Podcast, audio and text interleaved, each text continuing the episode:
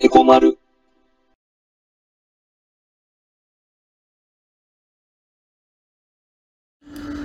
えー、丸です。えー、このチャンネルでは、経済を中心に、こう、政治や社会問題、えー、を、まあ、民間や、まあ、国家間も含めてね、いろいろとみんなと、こう、一緒に、えー、学んでいくことで、えー、まあ、投資や資産運用に強い体質になっていこうよねっていう、まあ、そういう趣旨で、えー、ラジオのように、まあ、経済の基本からね、えー、今起きてる出来事まで、まあ、これからいっぱいさ、話していくからね。うん。前回ね、えー、紐とかさ、こう、ジゴロの話。まあ、そんでさ、夢を持ってる人の話をしたよね。まあ、パーソナリティの対価そのものだっていう話とさ、まあ、信用の対価っていう話をしたと思うんだけど、うん。でね。まあさ、紐とかさ、こう、ね、いわゆる周りからチヤチヤホヤされるような人とかにさ、まあ、そんなのになれなくてもさ、ねえ、またこう、なんつうの？めちゃくちゃさ、優秀なね、人材っていうかさ、ね、仕事においてね。で、そういうのになれなくてもさ、うん。まあ言っちゃえばさ、仕事ができるようなこう、スキルや知識とかさ、ね、精神力っていうか、ね、我慢力とかね。そんなのがなくても、ね、あのーそれこそね、振り返られるようなさ、ね、イケメンじゃなくてもさ、スタイルじゃなくてもさ、ね、うん。で、まあ優しさのかけらもないようなさ、ね、自己中のやつでもさ、まあそんな人間だってさ、ね、仮にだよ。うん。そんな人間だって、まあ信用さえあればさ、実はお金な、なんとでもなっちゃうってことなんだよ。うん。いや、男だけじゃないよ、女子もね。うん。だからさ、まあお金っていうのは、こう求めるものの対価であってさ、うん。まあ信用の値まあ信用っていうものの代金っていうかね。うん。まあそういうようなものなわけよね。うん。でね、まあもっと言えばさ、この求めるものの対価っていうのも、ね、実はさ、結局はね、信用だったりしないって思ったりもするんだよね。うん。だってさ、こう、まあ、ね、あの、例えばだけど、うん、無名のさ、落書きみたいな絵画にさ、何百万も下手したらさ、何千万も出す人いるでしょうん。で、絵画がわからないさ、俺としては、ね、まあ、絵画もわからなきゃダメだなと思ってさ、ね、去年あたりからちょっと勉強したり、実際にね、見に行ってみたりしてるんだけど、まあまださ、そこにこうお金を出す境地には至ってない俺としてはね。うん。えって、それにさ、1000万出すならさ、ねえ、俺に投資してよなんて、ねえ、そんなふう、そんなこと思っちゃったりしてね。うん。まあみんなもさ、そんな経験あるでしょ？うん。アイドルにさ、こう、夢中でさ、ね、大量にね、同じ CD 購入したりさ、ね。まあ、そのね、さっきのさ、絵画の話だけど、まあ、その人がさ、ね。うん。仮にさ、まあ、俺とまあ、普通の知り合いだとしてさ、うん。で、まあね、まあ、こんなこと言うのも変だけどさ、俺の信頼っていうのがさ、例えばね、その人から見て、まあ3くらい、ね、数字で言う3ぐらいあるとするじゃない？そう。でもさ、こう、ね、いわゆる隣で話してる、まあ、信頼3のね、俺には、お金は全くこう、投資しないわけだ。ね？で、俺からしたらさ、わけのわからん落書き絵画にはさ、1000万ポンと出すわけよ。うん。で、仮にさ、それが、まあ、投資で、ね、まあ、投資の一環でだよ。あの、絵画を買ってるなら、ね、もちろんなおさらなんだけど、その落書きみたいな絵画の信頼はさ、ね、まあ、その時の俺が数字の3ならさ、ね、まあ10かもしれないしさ、もしかしたらもう100なんてこともあるかもしれないわけだよ。うん、例えばの話よ。で、要はさ、求めるものの対価もさ、こう、いくらね、求めても信用が低ければ、まあ、対価を払わないでしょってことだよね。うん。例えばさ、そのね、さっきの絵画の人がさ、俺とはさ、話してて楽しいのかもしれないし、ね、何かの役に立ってるのかもしれないから、うん。まあだからさ、俺を呼び出すんだとしてもだよ。だからさ、呼び出すってことはさ、要は求められてはいるんだけど、うん。でもここで言えばさ、将来への信頼は、まあ、3なんだよねってこと。うん。わかる？でもっと単純な例で言うとさ、まあ高級なお寿司屋さんでさ、こう、ご飯食べるのも同じだよ。まあ、信用がある。うん。で、ね、要するにさ、食べ終わった後に満足感が得られる。で、その信用があるから、ね、だから、こう、高い代金でも払って、それでまた行くんだよね。うん。でもしさ、これ、満足感が得られなかったら、もう行かないでしょ一度さ、こう、満足感が期待外れだと、まあ、本当に信用が一気に下がっちゃうからね。うん。で、もちろん何度か通ってたところならさ、まあ一度や二度のね、期待外れで行かなくなるってことはね、ないかもしれないけど、でもそれが続けばやっぱり次第に足が遠のくでしょうん。だってさ、食事終わってさ、お店出た後満足してないんだよ。うん。まあストレートに言えばさ、まあなんかうまくなかったとかね。うん。まあ例えばだけどさ、俺らのこう食事してるね、真ん前でさ、ね、カウンターの向こう側でさ、そうね、弟子とかさ、まあ見習いさんとかがさ、まあものすごい勢いでさ、あの、怒鳴られてるとかね。結構あるでしょ、そういうの。うん。だ飯がうまくてもさ、なんか嫌な気分になるじゃん。つまりさ、こう、満足感がさ、期待外れの状態だよね、それって。うん。さっきのアイドルの話もそうよ。夢中になってさ、同じ CD いっぱい買ってさ、ねえ、握手会に並んでさ、あんなに熱上げてたのにさ、と。ねでも、なんかの恋愛話かなんかでさ、ねえ、そうすると自分の期待を裏切られたって思った瞬間にさ、こう一気に冷めるとかね、そういうのあるでしょ。うん。もうほんとさ、単純にね、なんか一番になってほしいと思ってさ、ねえ、支えてきたってファンもいるでしょねえ、でもそういう人たちからしてみてもさ、まあ、たかが恋愛なんつったらあれかもしれないけど、ねえ、恋愛で脱落すればさ、なんか裏切られたって気持ち抱くかもしれないでしょうん。で、それはさ、信用を一気に落としたんだよね。だからさ、あのー求めるものの、まあ、対価も、ある種さ、まあ、信用なんじゃないかって思わない？うん。結局さ、お金が欲しいと思ってさ、一生懸命仕事して、こう、副業もしたりしてさ、ねえ、まあ俺も含めて日々頑張るわけなんだけど、ちょっと視点変えてさ、信用を多く得る努力をしようと思った方が、もしかして近道なのかもしれないよね。うん。でさ、宝くじとかさ、まあロトとかさ、でそういうのは違うんじゃないのって思うかもしれないけど、まあこれもさ、考え方によっちゃさ、ねえ、一等ならこう何億買えるっていうさ、ああ、何億もらえるっていうさ、ねえ、信用が、まああるから買うわけじゃない。うん。もしさ、実は裏で操作してて、一等は出ないようになってるよなんてことがあったらさ、もう買わないでしょ？で、そうなるとやっぱりさ、まあ、信用買ってるんじゃないかなって俺は思うんだよね。うん、一種の形としてね。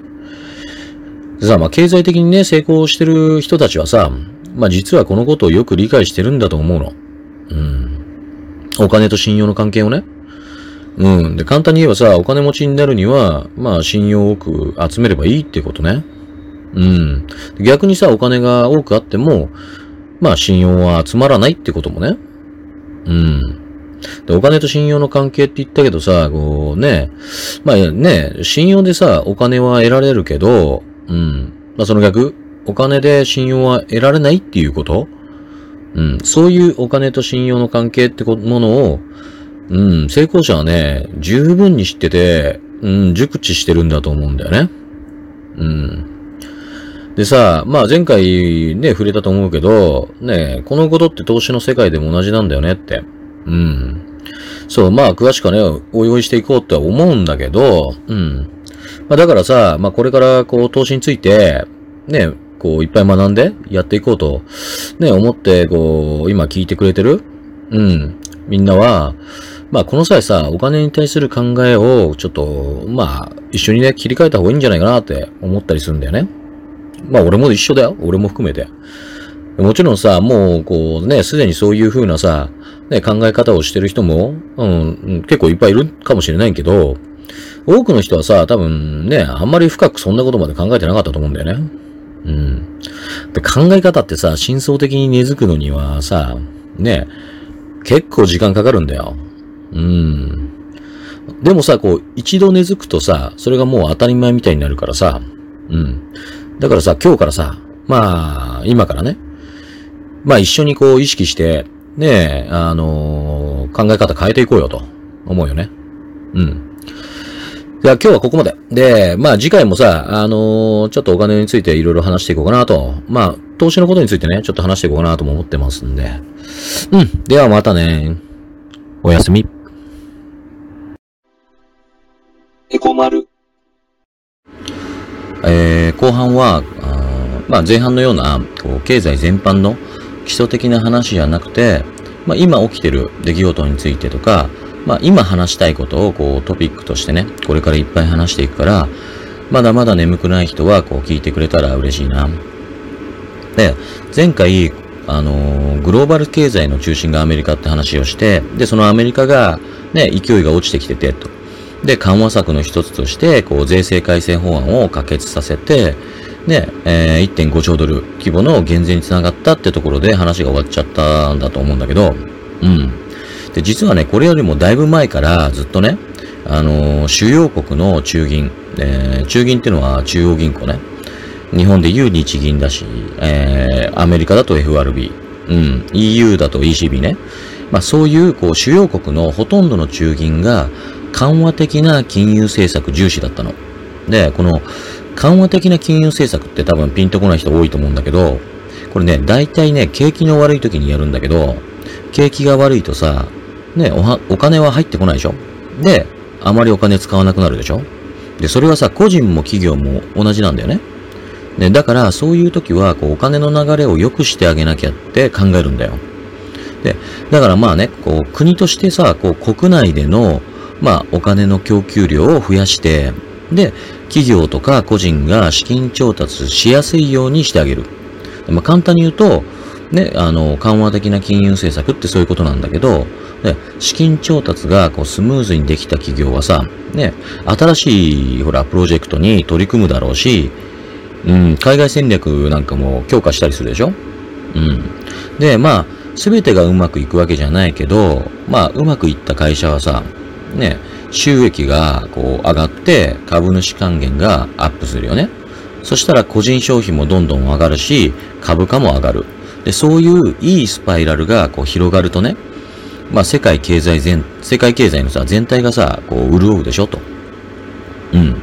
で、話を戻すけど、この緩和策の一環としてやったこう減税のね、あの、アメリカの減税ね。これ2017年の12月って前回話したと思うけど、その翌年の2018年の夏頃の日経新聞にさ、まあ、大型減税が内需を後押しして、で、アメリカ経済は主要国で一人勝ちに近い状態だって書かれたくらい効果があったんだよね。で、この時にね、このね、潜在成長率を2%から3%まで押し上げたほどだったの。うん。で、このせあの潜在成長率って多分聞き慣れないと思うけど、これね、最近割と見かけるようになったんだけど、まあ、潜在だからさ、実際ではないんだよ。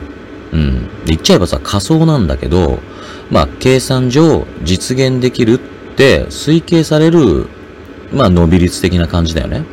うん。まあ、もっと簡単に言えば見込みだよね。うん。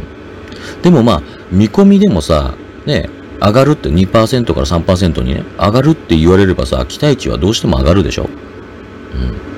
うん。で、そうすると、企業はさ、まあその低金利を活用してさ、ね、あのー、まあ緩和的なさ、金融政策を取ってきたってさっき言ったでしょ？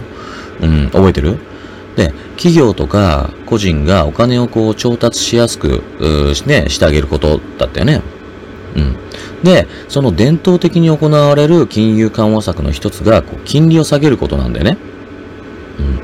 うん。で、だから金融、金利が下がってる、その時に、こう、企業はね、その低金利を活用して、で、社債を発行。で、これで社債発行してお金を集めて、で、集めた資金で、まあ、自社株買いってもう、この絵に描いたような金満スパイラルになるわけよ。うん。で、まあちょっとさ、今の分かりづらいんだけど、じゃあなんでお金集めるのに社債発行か？まずそこから行くと、企業はさ、こういろんな資金調達の方法があるんだけど、まあ金利が低い時ならさ、銀行からの借り入れも十分いけるけど、まあ同じ負債なら、まあ借金ならね。で、金利が低くて、中にはさ、担保がいらないものもある。ね。それが社債なんだけど、その方が、まあ、便利だって思う会社がね、多いのもわかるでしょ？うん。全部が全部担保いらないわけじゃないよ。中には担保がいらない社債もある。うん。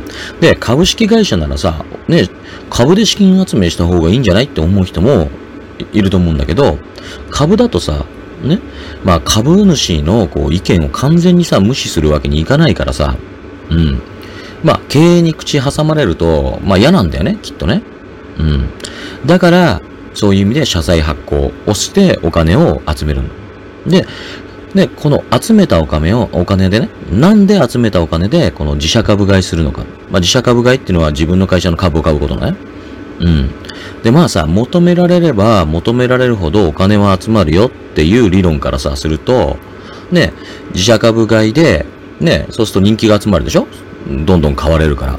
いわゆる人気の株になって、そうすると株価がどんどん上がる。うん。で、そういうふうに考える人もいるだろうけどさ、まあ企業がさ、そんなせこいこと考えしてるとさ、もうすぐ株価なんて落ちちゃうでしょ？うん。だからこの自社株買いする、まあ普通のね、目的はそうじゃなくて、まあ今はさ、簡単にしか話さないけど、いわゆる自社株買いは、まあ発行済み株式数がね、減るんだよね。うん。要はさ、自分で発行した株をさ、ね、自分で買い戻してんだから、それはまあ出回ってる株の数は減るでしょ？うん。で、そうすると、一株当たりの利益って増えるわけじゃん。例えばさ、ね、10個のものをさ、5人で割るよりさ、2人で割った方が取り分多いでしょ？うん。で、なんでそんなことすんの？っていうと、やっぱり株主へのね、配分をこう増やすためが一つの目的なんだけど、会社だってさ、ね、その分さ、配当金を支払わなくて、ね、良くなるんだからさ、悪い話じゃないよね。うん。で、アメリカなんかだとさ、アメリカの企業なんかは、それをこう財務戦略の一つとして公に説明してるところだってあるほどなんだよ。うん。まあ、ちょっとこの辺のね、仕組みは難しいかもしれないけど、まあ今俺が言いたいのは、こう経済がね、あの、企業を中心にこれ盛り上がっていくような、そんなイメージを持ってくれれば、うん、大丈夫なんでね。で、まあさ、こう、アメリカ経済は、こう、ぐんぐんアップして、それで EU とか日本とかさ、ね、あの、前回言っちゃ、言ったけど、こう、息切れしちゃったさ、中国とかも、ね、こう、しばらく支えてきたんだよね。うん。でまあさ、この流れがコロナで止まったといえばそうなんだけど、まあ、実はさ、その前から、こう、歪みはあってね、もう経済がいいんだから何でもいいでしょっていうわけにはいかなくなっちゃったの。うん。で、その時にこのコロナショックが起きたから、まあ、浮き、浮き彫りになっちゃったんでね。うん。で、そのまあ問題の、がさ、大きく二つあるんだけど、その一つが、まずこの中国依存だよね。で、中国は、こう、名実ともにさ、世界の工場っていう地位をさ、確立してきたから、まあコロナショックが起きて、こう、多くの業種のサプライチェーンがさ、ね、混乱しちゃったんだよね。あの、サプライチェーンっていうのは前回ね、説明したでしょで、結果さ、中国依存はもうリスクでしかないって雰囲気になっちゃってるんだよ。うん。こう今更かよって感じかもしれないけど、これね、国の方針どころかさ、こう世界の方針っていうか、そんな流れなわけだったのよ。だからさ、ね、一極集中は危険だよって声がさ、多少上がったって、もう簡単にはさ、こう方針変えられる状態じゃなかったんだよね。うん。だからこの大ショックに乗じて、こう、浮か浮かび上がったって話ね。うん。ほんと今の話ね。で、もう一つが、経済格差の拡大。ね、医療制度の限界。そんで、えー、環境問題の悪化ね。これさ、まとめて、まあ、貧困だよね。うん。で、この話はまた今度ゆっくりするけど、要はさ、コロナ禍でこの貧困問題は当然なんだけど、ものすごく悪く出ちゃったんだよ。うん。で、あまりさ、日本ではね、わからないかもしれないけど、まあ、いわゆる低所得者層を中心に、こう、感染がね、拡大しちゃった。ね、実際最近ね、ニューヨークの話として新聞なんかにね、出てたんだけど、で、まあ、ね、あと、そうなってるとさ、金融市場はさ、リスクオフ状態でしょ？うん。まあ、リスクオフ状態っていうのも、リスクを避ける心理から、現金需要が増すわけね。これも応用やっていくからさ。で、さっきのアメリカ経済がこう盛り上がった流れ、さっき説明した流れあったでしょ？その仕組みに照らし合わすと、まあ、ほんとその全く逆の流れだからさ、今。だから、自社株買いなんてできないし、で、やっぱりこう株価不安定ってそういう症状だよね。うん。で、今経済崩壊なんて言われてるけど、まあざっとこんな感じなんだよ。うん。まあ流れっていうかイメージとしてはね。で、これからも資本主義というさ、こう概念は経済活動の中心にあり続けるだろうから、まあね、それなら新しいグローバル化。まあ今回さ、浮き彫りになったこういう歪みを是正した中でのグローバル経済を形成していかなきゃいけないしさ、間違いなくそうなると思う。まあさ、今日はちょっと難しかったし、重たかったかなと思うけど、でもほんとね、今はね、聞き流すだけで十分だから、必ず記憶のどっかにね、残ってるもんだからさ、大丈夫。そしたらまた、次回ね。おやすみ。エコマル。